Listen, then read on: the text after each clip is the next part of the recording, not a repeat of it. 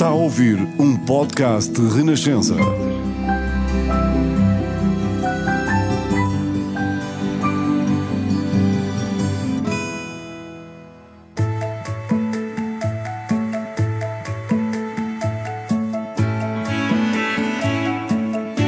São tantas as pessoas que brilham em Portugal, que se destacam, que pensam diferente, correm riscos, querem sempre ir mais longe e fazer melhor. Nem sempre estas pessoas são tão conhecidas assim. E mesmo quando são conhecidas, nem sempre têm todo o protagonismo que merecem. Por isso, neste podcast, vamos fazer brilhar o melhor de Portugal. Com um detalhe: nos primeiros minutos, não vai saber o nome da pessoa com quem estou a conversar. Talvez consiga adivinhar pela conversa, pelas pistas que vamos dando, pelas histórias que conta, ou talvez não adivinhe de todo, mas não faz mal. O importante é deixar-se levar pelo melhor de Portugal.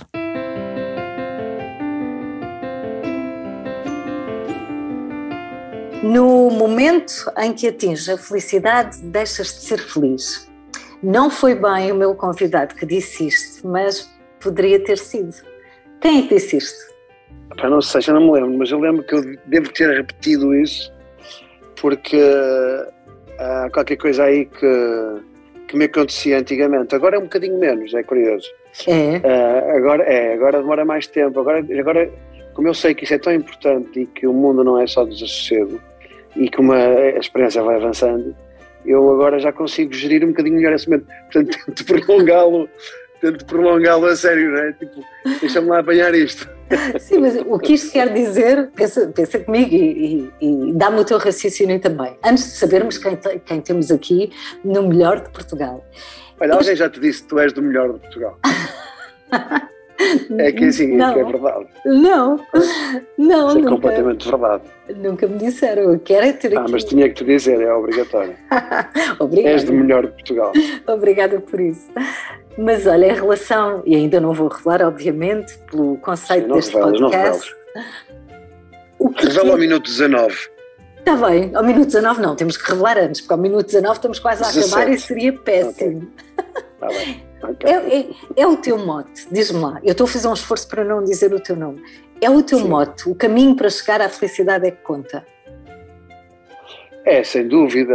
Sem dú- eu, eu, eu não vivo de, de grandes chavões, de vez em quando descubro-os e tipo, de vez em quando é tipo aquela coisa da poesia, lês alguma coisa e que faz imenso sentido. E está resumido.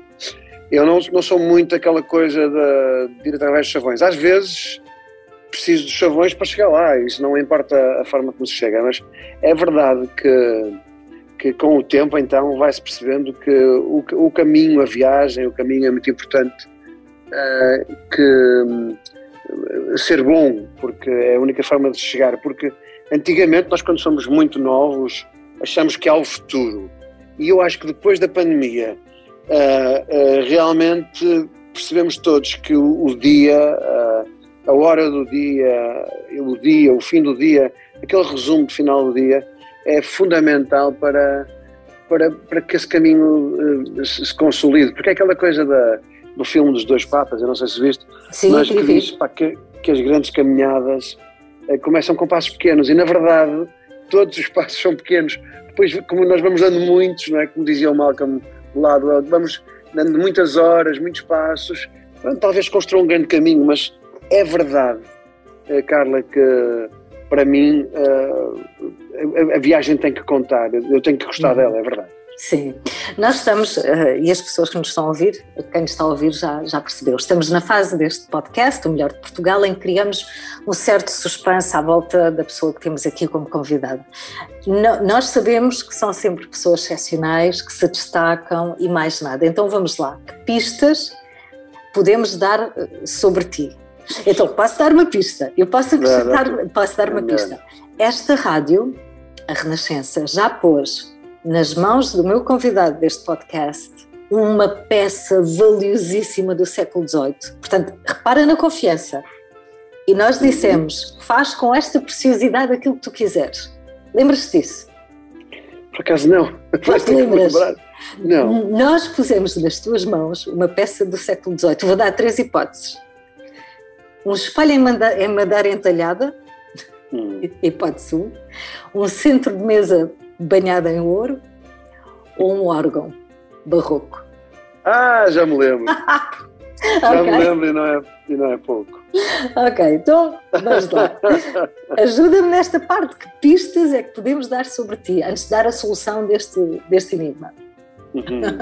diz, Tenho diz. dedos para tocar, um, gosto do som de, de órgão porque tem muitos instrumentos de sopro, eh, tal como uma orquestra. Uhum. Parece-te bem? Acha que estou aí bem? Sim, acho que estás aí muito bem. Sim, já revelaste que foi um órgão. Foi, não foi um órgão qualquer, foi o órgão da Torre dos Clérigos. Dos que clérigos. Tu, eh, que tu pegaste nele e, e, e tocaste soberbamente. Eu acho que nesta altura muita gente já descobriu quem és, até porque o, a tua voz, a tua pronúncia revela muito sobre ti, tens essa noção? Eu não tenho tanta. Sabes que nós ouvimos a voz de dentro, não, não sabemos qual é de fora. Eu, eu teimo em não me ouvir muitas vezes, porque não sou louco, não é? Percebes? É tipo.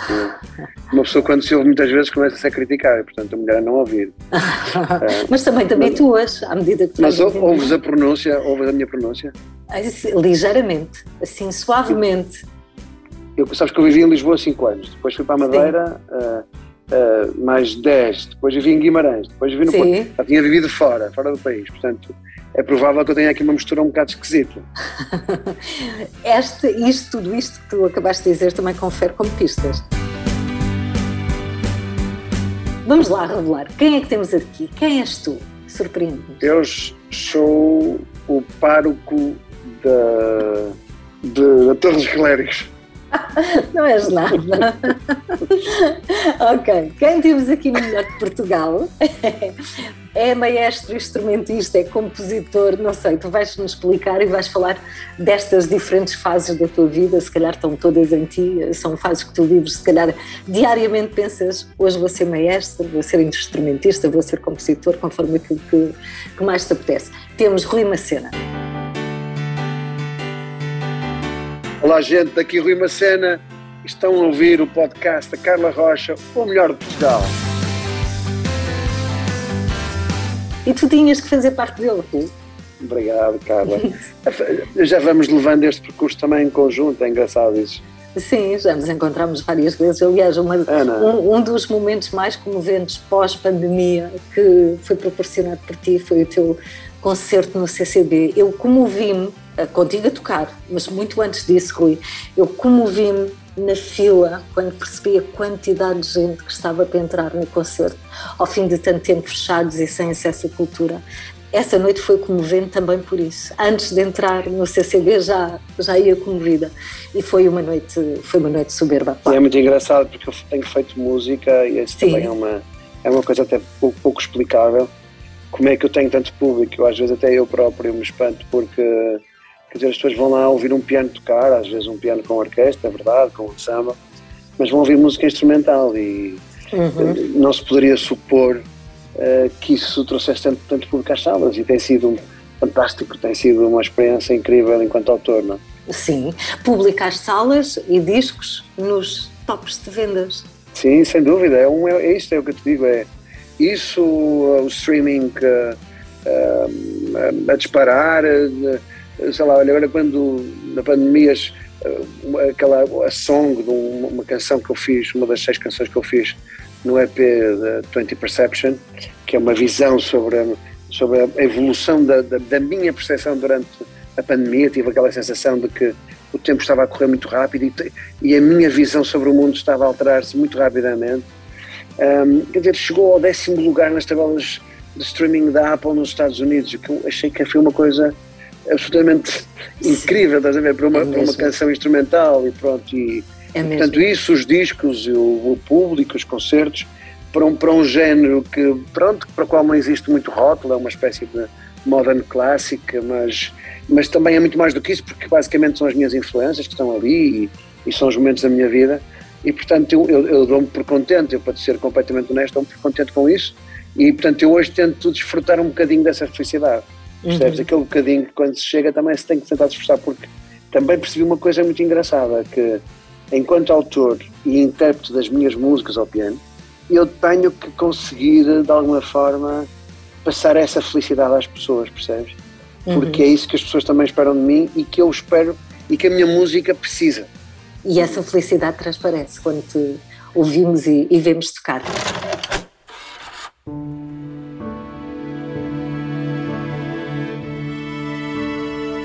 Tocavas com 5 anos. Já tocavas com 5 anos? Eu, a educadora de infância, Sim. diz aos meus pais que achava que eu tinha talento para a música e que os meus pais me deviam pôr a estudar música. Os meus pais, bem comportados, puseram-me a estudar música como compositor, uh, César de Moraes. Eu ia à casa dele ter aulas de formação musical e de piano. O meu pai estuda para se sentar ao meu lado e ajudar-me a estudar e, portanto, ele dos 5 aos 7 estudei com esse compositor, piano. E com o teu pai? fazia a moda antiga.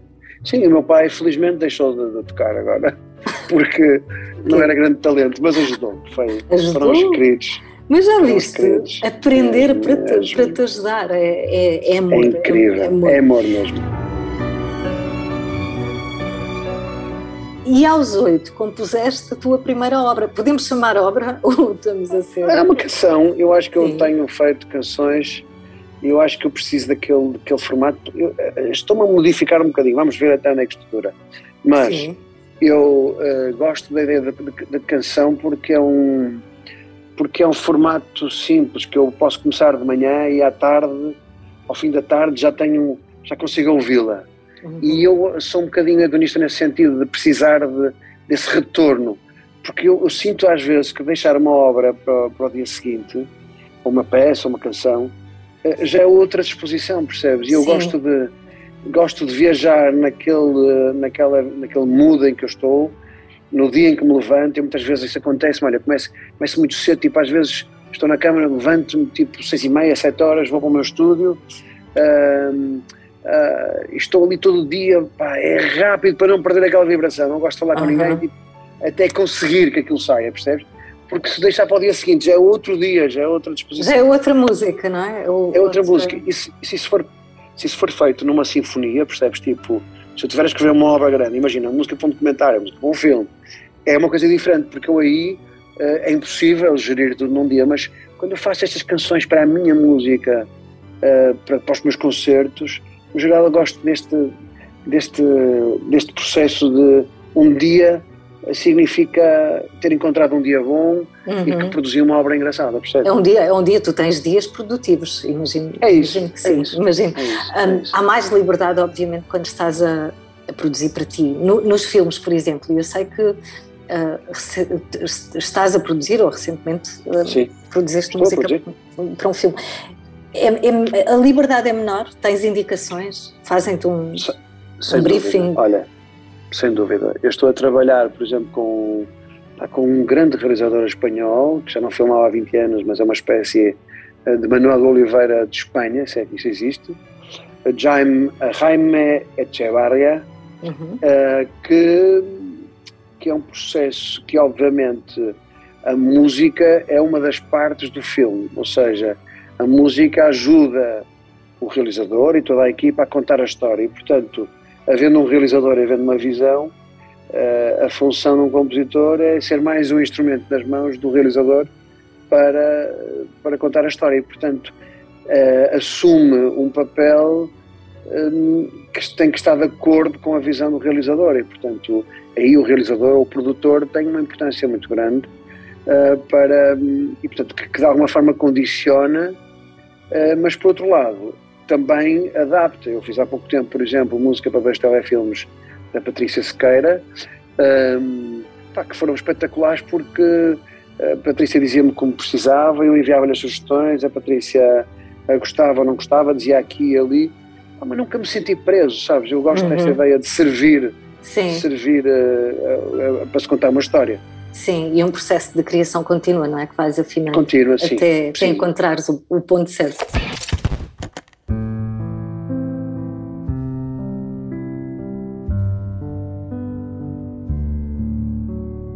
Tens, tens várias vidas, não é? Tens várias. maestro, uh, intérprete, compositor. Uhum. Vamos à vida de maestro.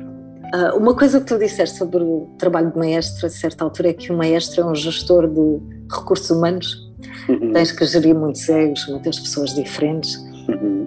Como é que isso consegue?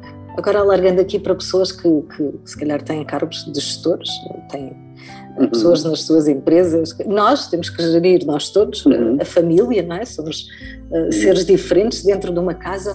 Como é que isso se consegue e que experiência é que tu trazes da, da, da tua vida de maestro? Eu trago muitas e é a base, é a minha base, é a minha, a minha, a minha base de pensamento é muito, é muito da direção da orquestra, até porque eu comecei muito cedo a dirigir grupos e portanto é daí que vem a minha vontade de, de cursar direção da orquestra, é, está relacionada claramente com, com a vontade de fazer música com pessoas. E portanto eu gostei sempre disso e, e prefiro fazer música com pessoas do que fazer a música a solo, a não ser que tenha um projeto para isso, como por exemplo esse conceito que estavas a falar em 2020 no CCB.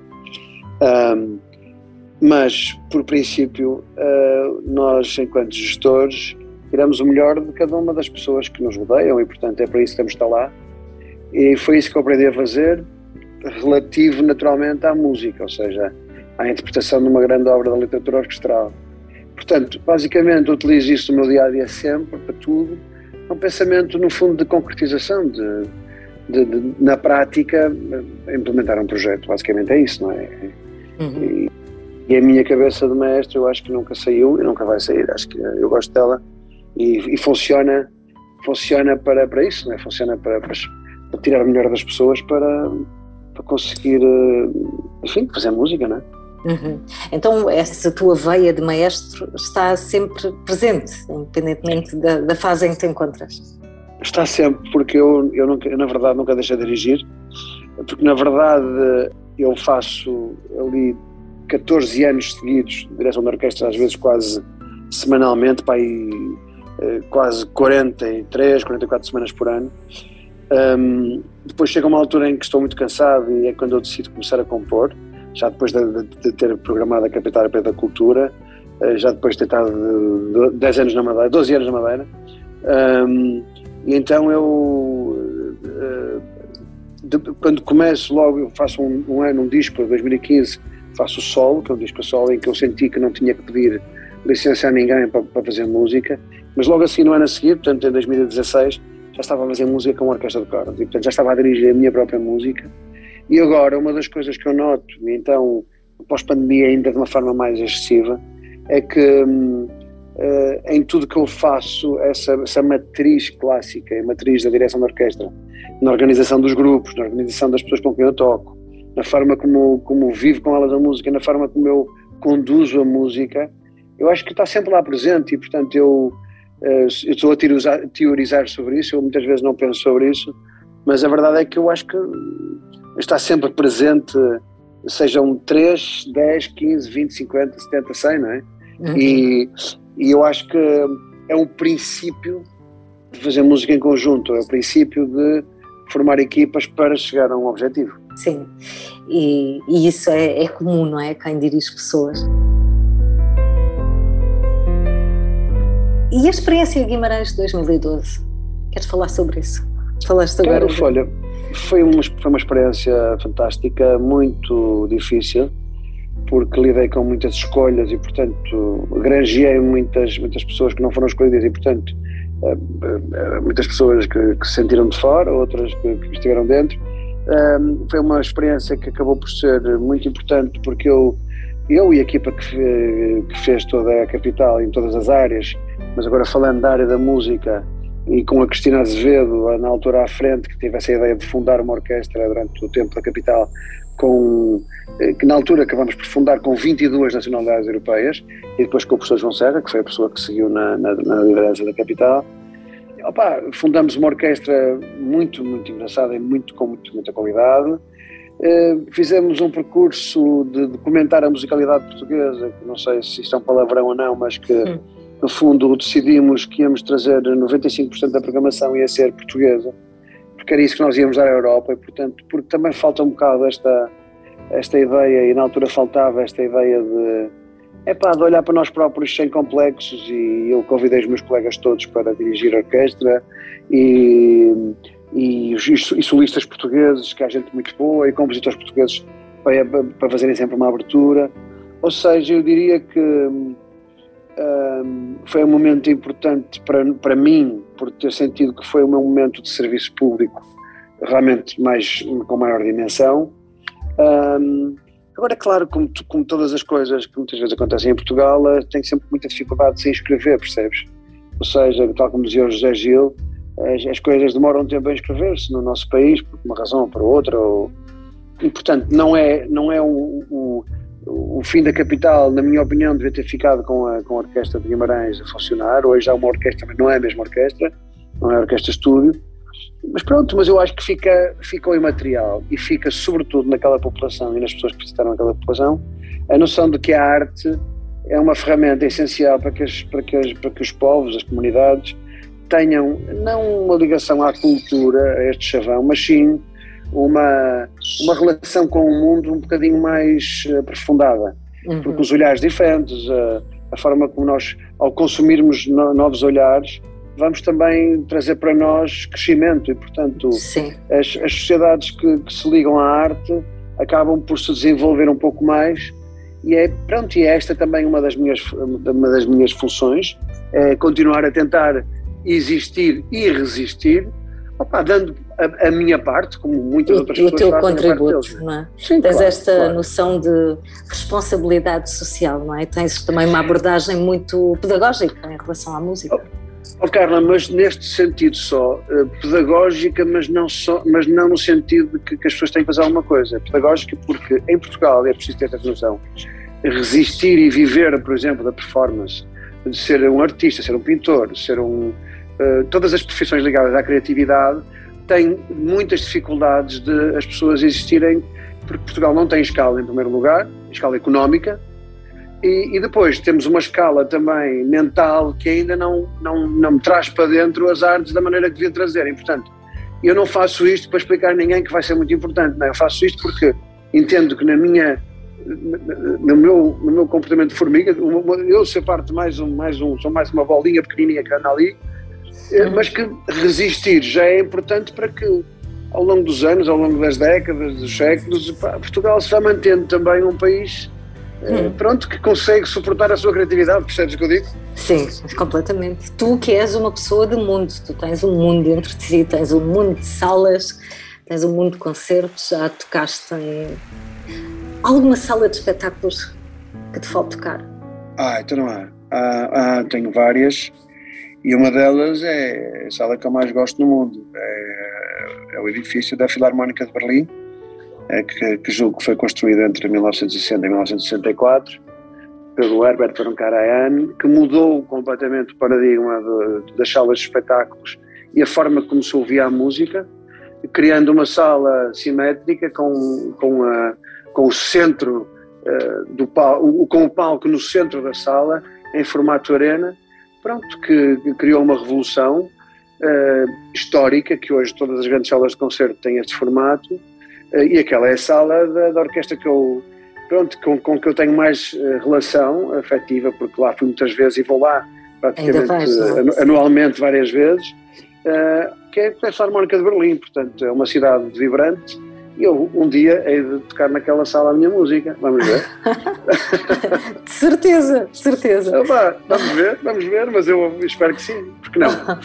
Rui, tem sido ótimo conversar contigo aqui no, no Melhor de Portugal. O que é que, o que, é que te inspira? Quando eu tenho li várias entrevistas tuas e, e tu dizes que houve uma altura em que tu sentavas pessoas para te ouvirem, não é? Para ouvirem composições clássicas e hoje, mas sentados, sem mais nada, e hoje tu gostas que os teus discos sejam ouvidos em fundo, enquanto se cozinha, enquanto conversamos. Uhum. O, o, que é que faz mudar esta, esta, esta, esta abordagem, esta vontade? O que é que nos faz. O que é que a ti te fez mudar, não é? Porque tu, uh, como é que alguém que está habituado à atenção 100% na sua música se contenta agora que eu ouço um disco teu enquanto faço esparguete à bolonhesa. Porque sabes que eu interpretei muitos anos obras gigantes da literatura orquestral, da literatura sinfónica. E os períodos da história, enfim, da história das populações, eh, da, história, da nossa história, da nossa história universal, vão mudando. E se tu olhares para o fim do século XX, percebes que no, no último quartel, de 75 até, até, até 2000, eh, a arte conceptual apareceu num pós-guerra. Num pós-guerra. E, portanto, percebias que aquilo tinha, tinha o seu sentido. E também percebes que no início deste século XXI eh, e nestes primeiros 20 anos, eh, o caos foi tão grande que as pessoas começaram a sentir necessidade, com a revolução digital, de, de uma certa tranquilidade.